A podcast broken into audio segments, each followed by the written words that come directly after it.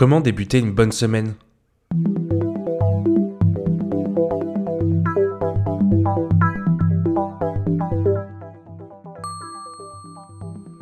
Aujourd'hui, je vais essayer de partager toute mon énergie.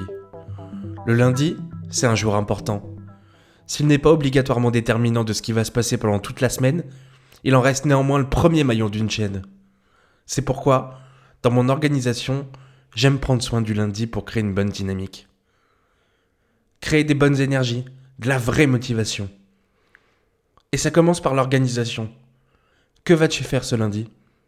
Quelle va être ta première action de la journée? Dans quel but est-ce que tu te lèves ce matin-là? Le lundi, c'est aussi l'occasion parfaite pour tester de nouvelles routines, de nouvelles habitudes. Le dimanche soir, à toi de jouer. Réfléchis à ce que tu veux mettre en place, ce que tu veux expérimenter, et prépare tout pour que cela soit beaucoup plus facile à exécuter. Par exemple, si tu veux boire un grand verre d'eau au réveil et ensuite prendre le temps de lire, avant de te coucher le dimanche, prépare le verre, la bouteille pleine, et dépose ton livre ou ta tablette à l'endroit où tu t'installeras pour faire ta lecture.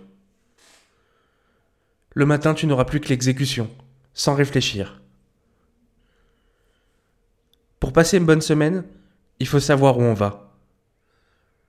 J'aime, le lundi matin, prendre un temps de préparation de la semaine.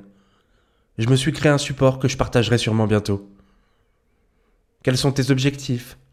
Quelles sont les actions que tu dois faire? Sur quoi veux-tu évoluer? Que veux-tu apprendre cette semaine? Tout ça te permettra de savoir où tu vas et d'en faire le bilan en fin de semaine. Alors, bonne semaine C'était Gabriel dans Changement de plan.